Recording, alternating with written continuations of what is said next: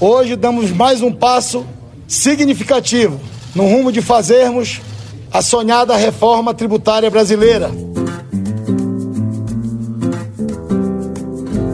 O governo federal avançou na tentativa de emplacar uma reforma tributária no Congresso Nacional. O ministro da Economia, Paulo Guedes, entregou nesta semana aos presidentes da Câmara, Rodrigo Maia, e do Senado, Davi Alcolumbre, parte da proposta estudada pela área econômica. Tínhamos acertado tudo já no início desse ano, com o Pacto Federativo no Senado, com a reforma administrativa na Câmara e a reforma tributária na comissão mista quando o coronavírus nos atingiu e a política ditou um ritmo diferente e construtivo novamente. Essa primeira parte trata apenas da unificação de PIS e COFINS, os dois tributos federais sobre o consumo, e que darão origem à contribuição sobre bens e serviços. A alíquota desse imposto único deve ficar em 12%, segundo as simulações do Ministério da Economia. Nós trazemos um IVA, um imposto de valor adicionado dual, que era o que nós defendemos desde a campanha e preparamos. Mas nunca porque quiséssemos ter só o imposto federal. E ao contrário, para complementar a proposta da Câmara, que já era também a do IVA a nível de estados e municípios. Essa proposta não requer mudanças na Constituição Federal e, por isso, tem uma tramitação mais fácil no Congresso. Só para enfatizar, dar a ênfase na nossa confiança no Congresso, em vez de mandarmos uma PEC, já havendo a 45 na Câmara e a 110 no Senado, mandamos propostas que podem então ser trabalhadas e acopladas. Já as instituições financeiras pagarão uma alíquota mais modesta, de apenas 5,8%, pois, de acordo com o governo, não apropriam nem permitem a apropriação de créditos. Temas mais complexos, como a inclusão de tributos estaduais nesse imposto único, mudanças do imposto de renda e alteração da carga tributária, devem ficar para uma segunda fase, ainda sem data para ser protocolada. Eu não posso invadir o território dos prefeitos falando sobre ISS, ou invadir o território dos estados, falando sobre ICMS. Então, em sinal de respeito, nós oferecemos uma proposta técnica do IVA, mas com apoio total ao que está estipulado na 45, que busca o acoplamento desses impostos. No início deste ano, os congressistas criaram uma comissão mista para analisar propostas de reforma tributária que estão em andamento no Legislativo, uma elaborada pela Câmara e outra pelo Senado.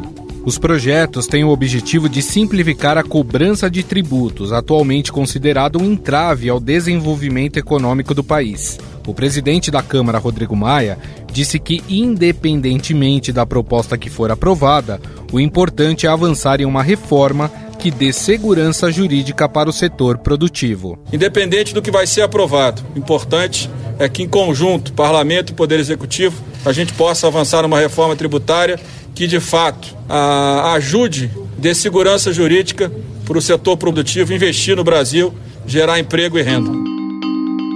E quem nos conta mais detalhes sobre essa proposta de reforma tributária é a repórter do Estadão em Brasília e colunista da Rádio Eldorado, Adriana Fernandes. Tudo bem, Adri? Como vai? Tudo bem, Gustavo, e você? Também, tudo bem. Bom, queria que você explicasse, primeiramente, Adri, uh, um pouco sobre essa proposta que foi enviada pelo governo. O que, que ela traz de, de novidade em, em relação à reforma tributária? Antes de mais nada, Gustavo, ela é importante porque é a primeira vez que o governo Bolsonaro envia a proposta de reforma tributária prometida desde o início eh, do governo, ainda na transição.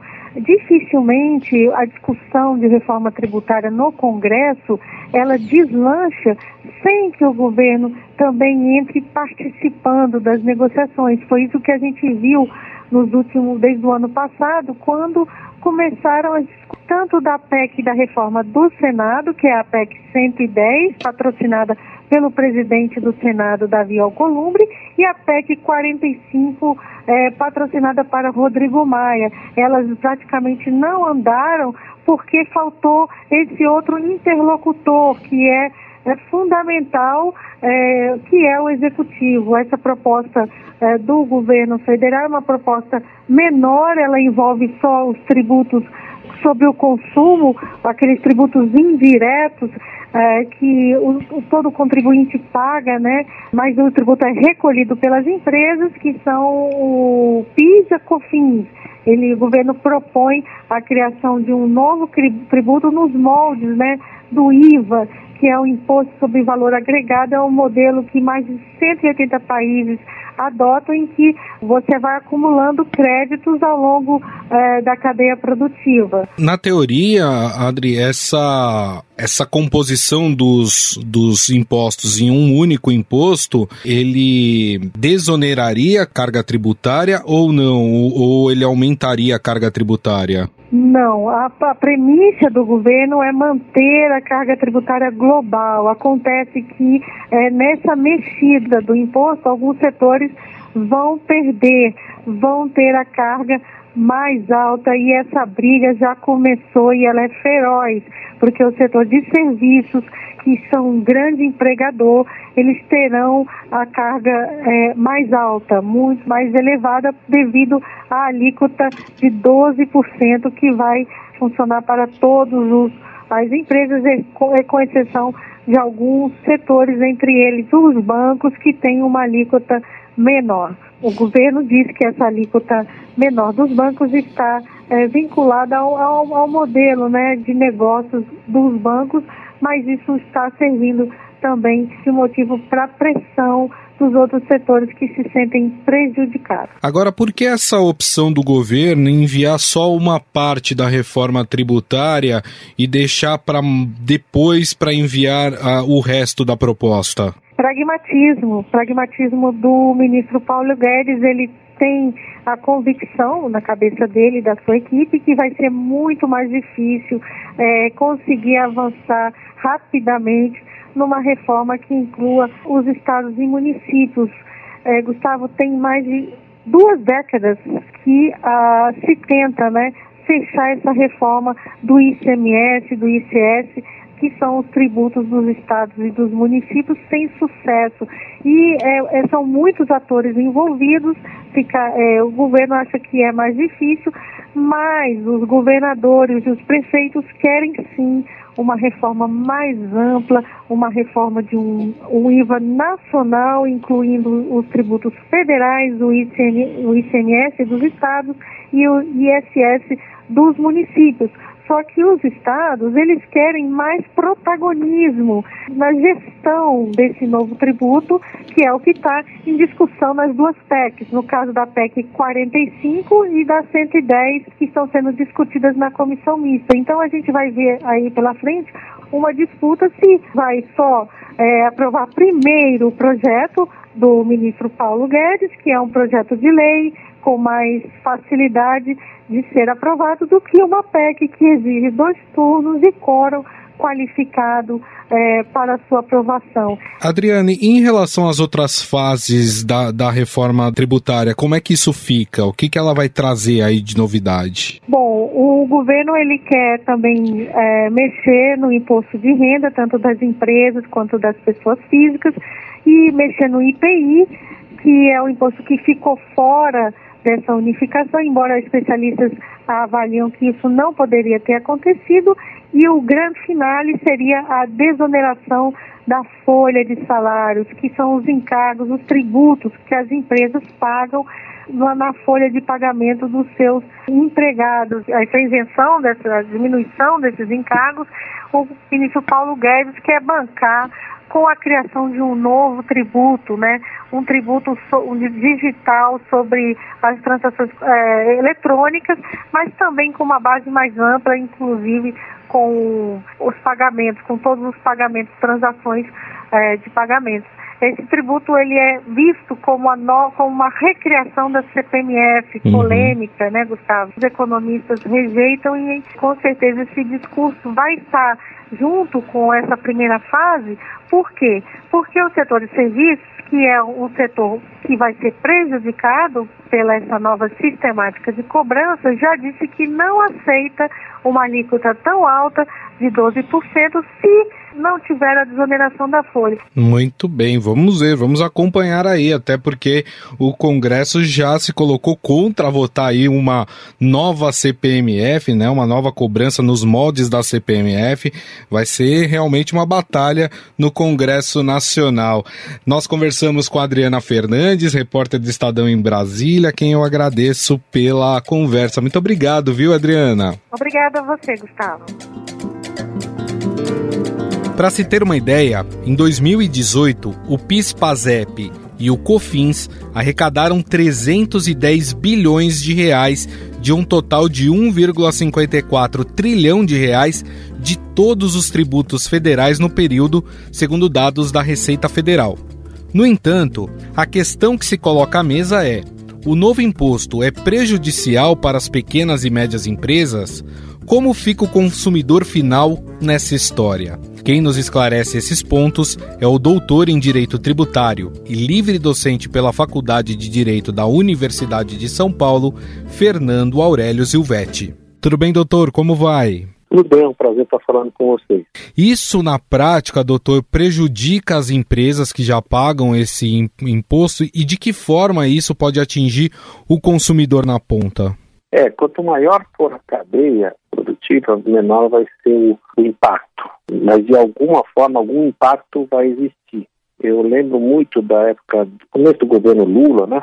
Quando foi introduzido o PIS/COFINS não cumulativo, com o mesmo discurso de que ia ficar mais barato para o empresário, que ia ficar com uma carga não cumulativa, e naquele momento foi colocado uma lista de 9,25, então era 365, passou para 9,25 que a discussão era, ah, era 9, será 9,25, mas você vai ter uma, uma redução de carga no final, porque você vai poder carregar a cadeia produtiva. Quase 20 anos depois, eh, a gente sabe que a carga não foi menor, a carga foi maior, a complexidade aumentou. Então, esse mote de você falar, olha, vou fazer uma reforma, você fala vai trazer benefícios, a gente sabe que na prática a teoria é outra. Então, esses setores são, sofrem impacto uh, direto né? E aqueles outros setores que compram muito serviço, como o varejo, né? Então o varejo compra muito serviço, uhum. segurança, limpeza, marketing, informática, logística. Essa compra de serviços vem com o ISS e, e o PIS/COFINS sobre serviços diretamente refletido no preço. Quando você aumenta a carga de 3,65 ou 9 para 12, você vai ver que isso vai impactar o preço desses serviços e, consequentemente, o varejo que compra esses serviços vai ter essa carga eh, diretamente repassada para o preço. Então, vai encarecer o preço deles, que vai refletir no preço das mercadorias e serviços do varejo. Então, esse é um reflexo direto que a gente fala, porque ah. esse CBS ele é muito regressivo por mais que você diga, ah, não, mas eu vou fazer, vou dar a eles uma oportunidade de absorver o insumo é, na prática, essa absorção é quase que não existe, para não dizer que não existe. E aí a gente vai ter outros reflexos que precisam ser bem esclarecidos, porque hoje você tem o, o piscofins acumulativo para quem é optante pelo lucro real. E a maioria dos contribuintes é optante pelo lucro presumido. Então você está falando de 365 de, de piscofins. E de 365 vai passar para 12, ainda não cumulativo, mas veja, você já opta pelo presumido porque você tem pouca cadeia, né? Ah. E você também quer simplificar. Então você vai ter um imposto de renda e contribuição social sobre o presumido e um CBS no sistema é, não cumulativo que vai gerar uma, uma distorção de apuração de tributos.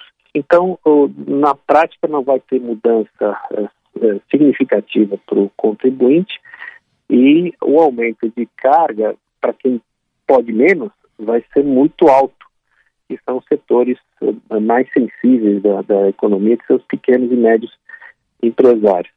Nesse primeiro momento, doutor, o governo preferiu não incluir eh, impostos estaduais e municipais como gostariam governadores e prefeitos em um imposto único. O governo está tentando se precaver aí de qualquer insegurança jurídica já que isso poderia é, bater de frente com a Constituição, por isso que o governo não quis atrelar. De fato, se você juntasse todos os impostos, isso demandaria uma mudança constitucional?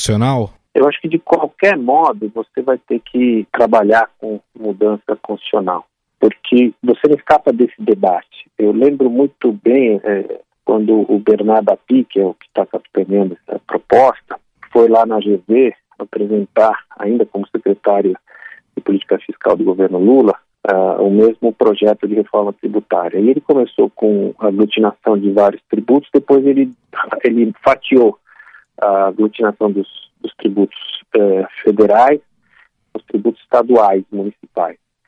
É, e no final acabou uh, frustrada a reforma porque ninguém quer abrir mão de, de receita. É, eu imagino que nós temos concretamente uma proposta de 12 né, de CBS e, e temos uma proposta de 22 de IBS, é a proposta que está no, no, Congresso para a aglutinação de ICMS e ISS. Assim, de cara, o contribuinte já está vendo um, um, aumento de carga de, de 9,5 no pior cenário, uh, ou no melhor cenário para 12, e no pior cenário de 3,65 para 12 na contribuição do governo. E no, no IBS, que é o projeto do parlamento, de estados e municípios, você tem uma alteração de 18 para 22.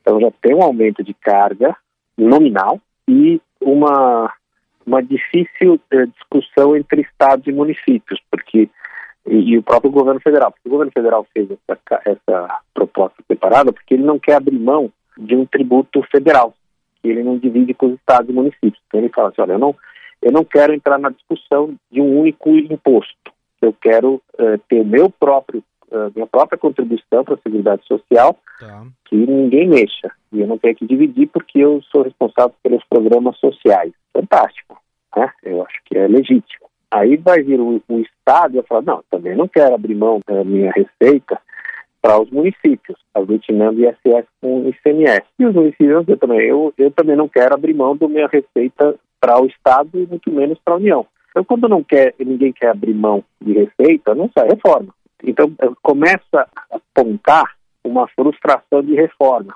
certo. o que é muito negativo, porque você, você quer melhorar o cenário, é, mas todo mundo quer ter a ideia original. Então, eu quero criar um imposto que só seja, que leve meu nome, né? Então, ah, o meu governo criou o CBS, e aí o, meu, o parlamento fala, não, e o meu governo, como se fossem dois países diferentes, criou o IBS. Isso que eu ia perguntar para o senhor, exatamente, porque é, o ministro Paulo Guedes já em mais de uma oportunidade já disse que gostaria da criação de um novo imposto nos moldes da antiga CPMF e que esse imposto é, viria em cima das transações digitais. Qual que é a sua é, opinião em relação a isso, hein, doutor? A Europa está dois anos discutindo o novo tributo sobre uh, comércio digital. E a gente está querendo colocar mais tributos sobre mercadorias e serviços, criando um IVA brasileiro. Eles já sabem que o IVA não está funcionando, eles estão pensando em criar um tributo sobre eh, eh, comércio digital, que é dificílimo, porque você tem que tributar, por exemplo, o Google, tributar, Facebook, que não estão em lugar nenhum, né? não estão efetivamente em um país só. E aí você tem uma dificuldade de acertar, primeiro, quem vai tributar, para quem vai o dinheiro e qual é a riqueza. Porque já não é mais comércio, já não é mais prestação de serviço, é um negócio híbrido, como a Alemanha quis tributar a base dos, dos alemães que seguem o Facebook. Também não pode seguir o Facebook não quer dizer que tem riqueza envolvida. Sim. Ah, mas é uma base, é, pelo menos, conhecida. Então começa a ter um tributo que vai escapar de ser sobre serviço ou mercadoria e vai passar a ser pessoal. Aí começa a ter um problema sério, que é o tributo sobre a pessoa, né, que, que a gente chama de tributação capitária. E, e, essa tributação capitária é muito ruim, porque ela não visa nenhuma, nenhum sinal de riqueza. Então isso não está resolvido no Brasil, nem de perto, e no, na Europa também está bem polêmico. É melhor pensar como fazer uma reforma mais, mais com o pé no chão, do que seguir esses discursos de campanha. Olha, faz uma reunião, aí vem o presidente do Congresso, do, do, do Senado, da, da, Câmara, ministro e cada um fala para ele mesmo. Você olha para isso, bom, ninguém se entendeu, como é que vai ser a reforma daí, né? Bom, nós conversamos com o doutor Fernando Aurélio Zilvetti, ele que é doutor em Direito Tributário e livre docente pela Faculdade de Direito da Universidade de São Paulo. Doutor, gostaria mais uma vez de agradecer. Muito obrigado, viu, pela sua atenção. Que agradeço, é um prazer falar com vocês, viu? Estadão Notícias. O Estadão Notícias desta quinta-feira vai ficando por aqui. Contou com apresentação e produção minha, Gustavo Lopes, produção de Júlia Corá e montagem de Moacir Biasi. O editor do núcleo de áudio do Estadão é Emanuel Bonfim. O diretor de jornalismo do Grupo Estado é João Fábio Caminoto. Mande seu comentário e sugestão para o e-mail podcast@estadão.com. Um abraço e até mais. Estadão Notícias.